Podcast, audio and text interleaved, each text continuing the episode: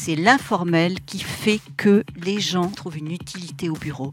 J'espère que les gens reviendront au bureau parce qu'ils ont besoin de café pris ensemble.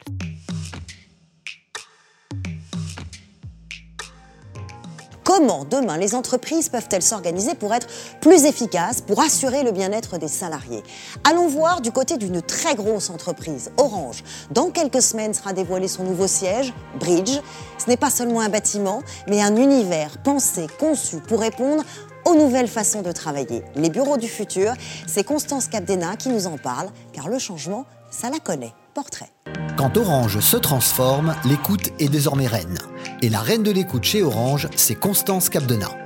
Reconnue pour sa grande expérience des transformations et sa connaissance de l'entreprise, elle est entrée chez France Télécom en 1993 et a vécu toutes les époques de l'opérateur. En 2001, elle a supervisé la création de la marque Orange pour la téléphonie mobile avant que la totalité de l'entreprise en fasse son nom. Constance est aussi un globe-trotter, passé par Londres durant 8 ans pour piloter le passage sous marque Orange des filiales mobiles dans 28 pays, puis par Casablanca pour lancer le troisième opérateur mobile du Maroc. Elle gère aujourd'hui le dernier grand défi de l'entreprise, dénommé Bridge, le nouveau siège d'Orange.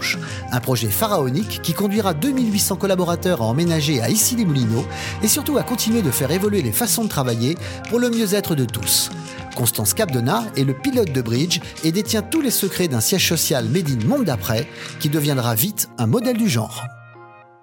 Bonjour Constance Capdena. Bonjour. Bonjour et bienvenue. On est très heureux de vous accueillir sur le, plateau euh, de Way. Alors Bridge, euh, évidemment, littéralement, ça veut dire un pont. C'est un sacré pont hein, qu'il faut euh, emprunter pour, pour embarquer 2800 collaborateurs dans, dans le monde d'après. C'est un environnement de travail qui est complètement bouleversé. Si vous deviez choisir trois mots pour définir euh, ce future of work? D'abord euh, l'humanité, mhm. ensuite la flexibilité et enfin la créativité. Ah, c'est l'humanité euh, qui arrive en, premier. pourquoi, dès le départ, en fait, la jeunesse de ce projet de Bridge, pourquoi est-ce qu'Orange avait besoin d'un nouveau siège? C'est quoi la nécessité? Alors, c'était une nécessité d'avant, évidemment, crise sanitaire, mais c'était déjà une nécessité de plus partager, de faire circuler euh, les idées plus facilement que dans nos tours, hein. mhm. de réunir de l'opérationnel et du fonctionnel, mhm. c'est-à-dire que nous avons des équipes tout à fait traditionnelles dans un siège euh, type DRH, euh, bon, etc. Et nous avons des équipes opérationnelles, des vendeurs, du call center, et nous allons mélanger toutes ces équipes. C'est pour cela qu'on a décidé de réunir 10 sites en un Voilà pour la philosophie euh, de départ. Vous allez nous expliquer toutes les réflexions que vous avez menées, les consultations euh, aussi.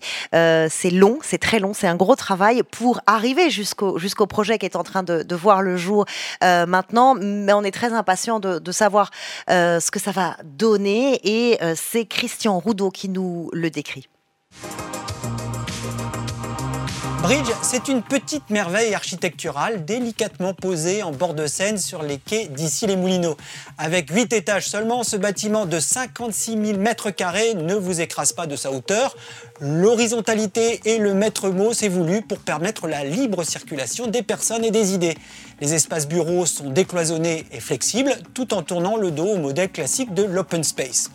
On va phosphorer dans le bridge, 162 salles de réunion. On va respirer aussi beaucoup de verdure, 3000 m2 de terrasse, un rooftop avec vue imprenable sur Paris. Le bien-être au travail version orange, ce sera aussi deux salons par étage, cinq restaurants, une salle de fitness, un espace massage et coiffure, deux espaces zen, une salle de gaming, c'est si, mais pas sûr qu'on y trouvera des baby-foot. Entre nous, ça ferait un peu yesterday. voilà, on va se tourner vers le futur avec cette horizontalité, cette verdure. Euh, l'idée, c'est le décloisonnement, c'est ça? Oui, tout à fait. Alors attention, l'idée n'est pas l'open space. Mmh. Parce que quand on, important parle, on parle décloisonnement, tout de suite on se dit open space. Non, il va y avoir des tas de recoins, des tas de, de, de bibliothèque où on pourra poser ses, objets, ses souvenirs d'équipe, etc. C'est absolument pas les grands halls de gare qu'on peut imaginer avec les lignées de travailleurs les uns derrière les autres.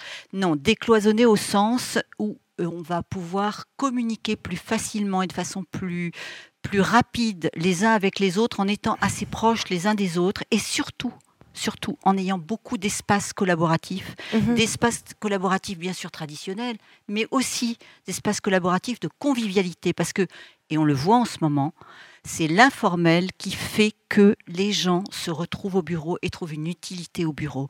Non seulement le collaboratif, mais l'informel. Je crois vraiment que demain, j'espère, avec que la crise sanitaire passée, ou du moins diminuée, les gens reviendront au bureau parce qu'ils ont besoin de collaboration, mais aussi d'informel et de café pris ensemble, si j'ose dire. Vous venez de mentionner la crise sanitaire. Euh, vous aviez entamé cette réflexion avant, mais elle a nourri cette, euh, cette réflexion.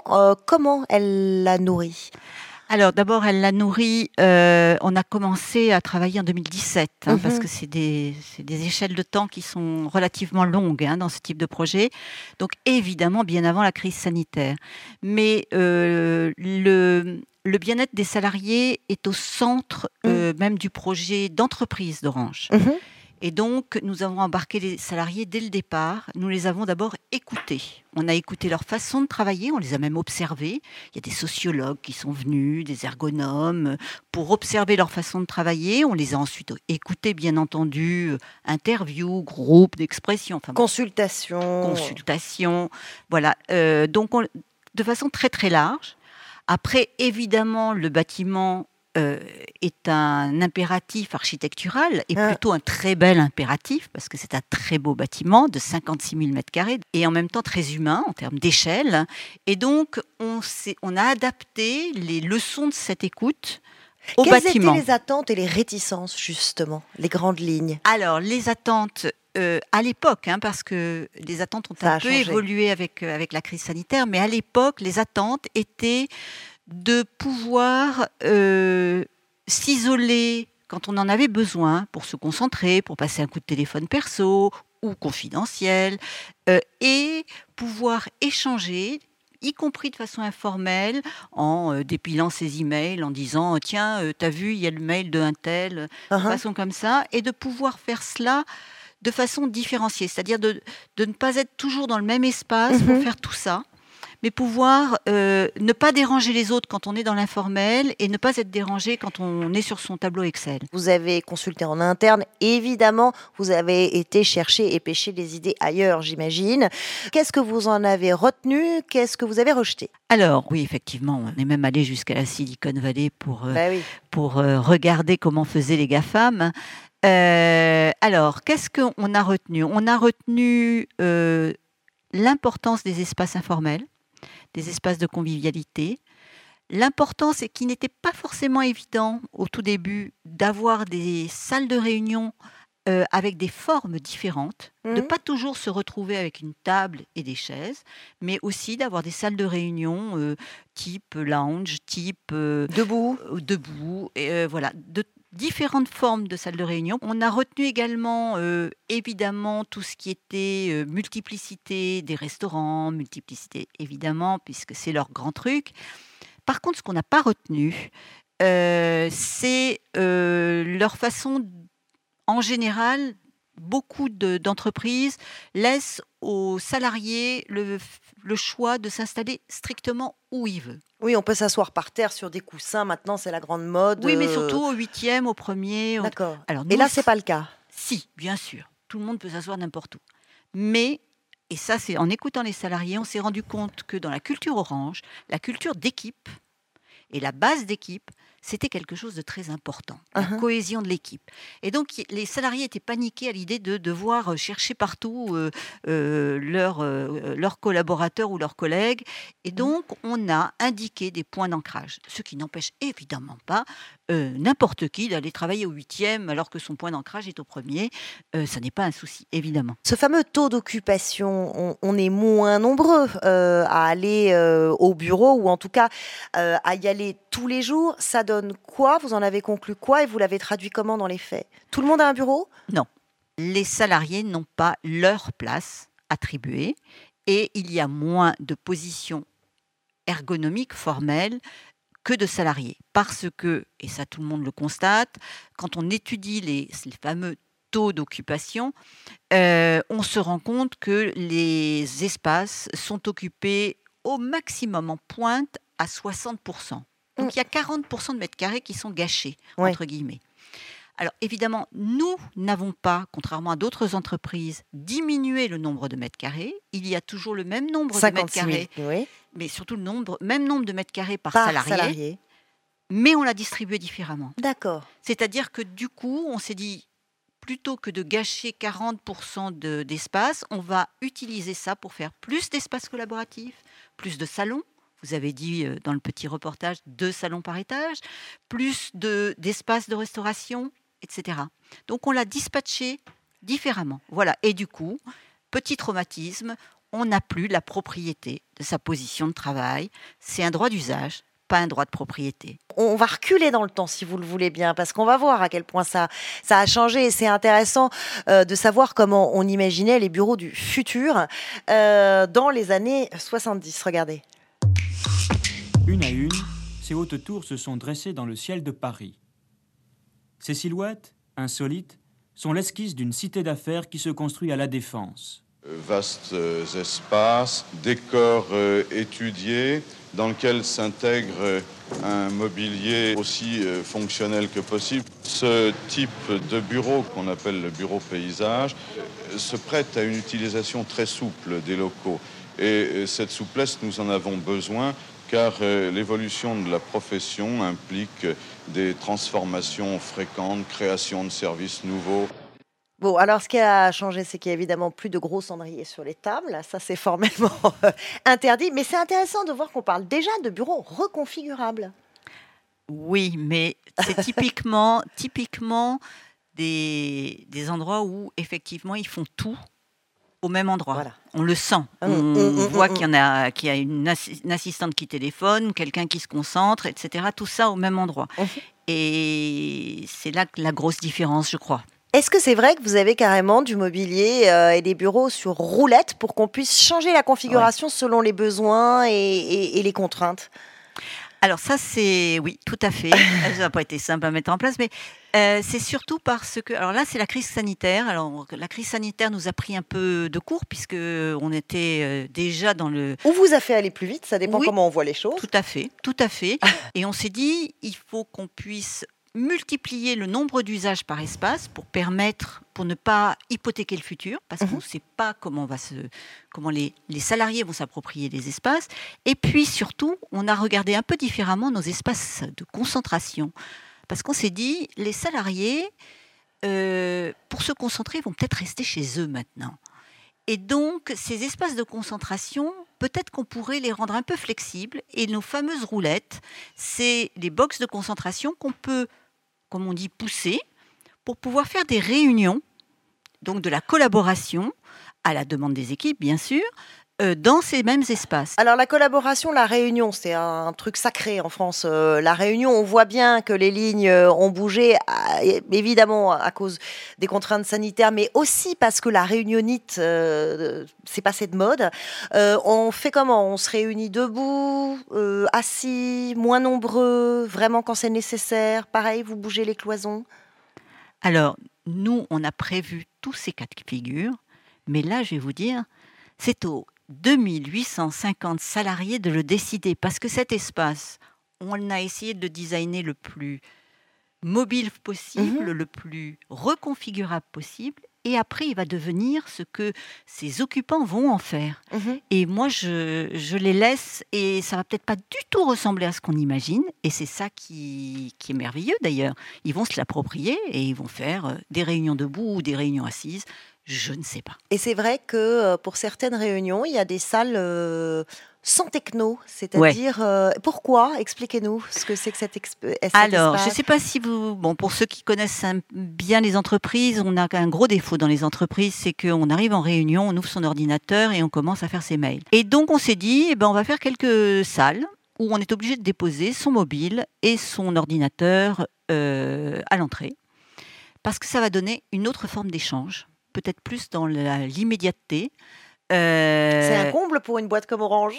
mais c'est justement ça, le droit à la déconnexion. On a même fait une campagne. Alors, oui, euh, absolument. Vous parliez tout à l'heure de convivialité et d'espace informel. Ça va euh, donner quoi chez Bridge? Ben, il y a énormément d'espaces informels. Enfin, on pourrait être tenté par une certaine déshumanisation des espaces. Euh, surtout quand on est si nombreux. Voilà. Mm. Et donc, euh, surtout pas. Donc, on a volontairement laissé de la place au, à des endroits où on peut personnaliser mm-hmm. euh, les espaces. Et nous, notre rêve, c'est que ça soit un petit peu le, désordre hein, aussi. C'est-à-dire une salle de fitness, une salle de gaming, un Fab Lab, tout ça, c'est, ça, ça, permet à chacun d'aller trouver ça permet à chacun de euh, se détendre entre euh, deux grosses parties de réunion, deux grosses. Et ça a vraiment sa place dans une entreprise. C'est pas particulièrement quand vous avez des call centers, par exemple. Uh-huh. Les salles zen, nous les avons localisées dans les étages des call centers parce que ils ont droit à des pauses et ces pauses sont essentielles pour eux et ils ont vraiment besoin de se détendre et ça fait partie du bien-être salariés et ça c'est essentiel pour nous. Donc euh, alors après euh, le pressing ça peut être accessoire, mais pour nous les salles zen ou la salle fitness mmh. c'était même réclamé par les salariés. Hein. C'est une des premières questions qu'ils nous posent. Combien c'est la pyramide de Maslow. Hein. C'est les restaurants, la salle de repos et la salle de fitness une fois qu'on a parlé des espaces de travail. Eh bien, il y en a un qui trépigne, vous lui avez donné euh, très envie. Je ne sais pas ce qu'il a, il est, très très concentré, je ne sais pas ce qu'il est en train de faire. Il s'appelle JPEG, il nous accompagne euh, tout au long de nos, nos émissions. Qu'est-ce que tu as, JPEG? Oui, excuse-moi Charlotte, est-ce que tu aurais un timbre, s'il te plaît? Parce que je postule, moi, madame, chez Orange, non mais disons, eh, ça donne envie, hein, leur nouveau siège. Espace végétalisé, connectivité à tous les étages, conciergerie, coiffeur, le bien-être au quotidien, quoi. Alors, je colle, j'envoie, je signe mon CDI, je passe ma visite médicale, et aussitôt après, je pose des jours de travail. il va poser des jours euh, de travail au lieu de poser des jours de repos. Mais vous le disiez, c'est important ce, cette connexion entre l'espace de travail et, le bien-être. C'est au cœur de votre de, votre projet. Oui, tout à fait, tout à fait. C'est le le bien-être en travaillant et le bien-être aussi en se déconnectant du travail et et ça fait partie de l'informel avec les collègues. Quand on, suit un cours de yoga euh, euh, avec des collègues, c'est aussi une, une, façon de créer de la cohésion. Euh, l'équipement, la connectivité, c'est évidemment essentiel dans les bureaux du futur. Et on va voir ça avec celle avec qui vous travaillez main dans la main. Elle s'appelle Véronique Carsanti et elle est avec nous aujourd'hui. Bonjour. Bonjour à vous deux. Vous êtes directrice de l'environnement euh, digital des salariés euh, d'Orange. Vous avez réussi à embarquer 90 000 collaborateurs en, télétravail pendant le confinement. Quel est le défi digital, Véronique Carsanti, euh, pour un, projet comme, comme Bridge? On s'assure que les salariés, finalement, puissent travailler de la façon la plus fluide possible est-ce que euh, je travaille depuis chez moi? Je travaille dans un des espaces qu'a décrit Constance? J'ai mon PC, j'ai mon mobile et je me connecte depuis n'importe où. Sur les mobiles, justement, sur les, smartphones, une appli qui est euh, la clé euh, du futur fonctionnement et qui s'appelle Facilities Now. Vous parliez de clé il y a 32 secondes, là c'est vraiment ça. C'est-à-dire que ce sera aussi la clé pour rentrer, ce sera la clé pour se balader dans l'immeuble, pour trouver quelqu'un, pour réserver une salle, pour savoir euh, si euh, mon collègue est à l'étage 8, 4, 3 ou 2. En fait, cette appli, là, on l'a faite pour Bridge, mais on, l'a faite aussi pour plein d'autres immeubles. Il suffit de chercher le bon plan et, et, le, bon site, et, elle est euh, vouée à être sur les immeubles, les nouveaux immeubles du groupe. Effectivement, à l'intérieur des, bâtiments, dans les différents espaces de travail euh, que nous, décrivait euh, Constance, alors c'est à la fois l'ultra-connectivité, mais le moins de fils possible. En effet, euh, l'idée c'était d'avoir un, immeuble tout Wi-Fi. Ça ne veut pas dire qu'on ne peut pas se brancher à droite ou à gauche selon, selon les endroits, mais c'est vrai qu'on a fait le pari du tout Wi-Fi dans cet immeuble. Euh, vous êtes prêts? Les salariés sont prêts? Ah bah j'espère. En tous les cas, on est là pour les accompagner. Merci infiniment euh, d'avoir été avec nous. C'est vrai que l'accompagnement, les accompagner dans ce, dans, dans, dans ce changement, c'est extrêmement important. C'est par là que ça passe, les nouvelles façons de travailler. Tout à fait. Et alors, le, le truc un peu inattendu, c'est qu'on avait prévu, on n'avait pas du tout prévu de faire tout ça à distance. Ben non. Et parler à des gens chez eux, de leur nouveau, de se et de leur expliquer comment se projeter dans leurs nouveaux espaces de travail dans le futur, c'est un travail euh, à la fois schizophrénique pour eux et un peu d'abstraction euh, extrêmement poussée. Voilà, donc, mais on y arrive. On, espère que ça va devenir réel physiquement, puisque le déménagement, bon, le bâtiment est livré là euh, au cœur de l'hiver, et puis le déménagement est, prévu à l'été 2000. 21. mais votre job ne s'arrête pas puisque c'est pas parce que le bâtiment est là, au contraire, vous allez euh, assurer cette transition et voir si tout se passe bien et éventuellement adapter, non, à l'avenir. Tout à fait. Euh, on a même un budget pour adapter après. Ça, on l'a appris justement dans les bench, dans les benchmarks, euh, qu'il fallait absolument préserver un budget parce qu'il y avait toujours de l'adaptation nécessaire. Mhm. Euh, les équipes demandent un certain nombre de choses et puis finalement vivent différemment, euh, évolue différemment et donc y a besoin de d'expérimenter, de passer trois mois, six mois pour après euh, revoir un peu les choses. Et puis alors là maintenant c'est d'autant plus nécessaire que eh ben, euh, les salariés ils vont découvrir un nouveau, un nouveau lieu et ont des étoiles dans les yeux quand, quand ils le visitent. Merci beaucoup d'être euh, Constance Capdena d'être venue euh, nous parler euh, de ce pont qu'a construit et qui est en train d'emprunter une grosse entreprise comme, comme Orange avec toutes les révolutions à la fois de mode de travail et révolutions technologiques aussi que cela implique. Merci d'être venu nous voir sur Way. Merci.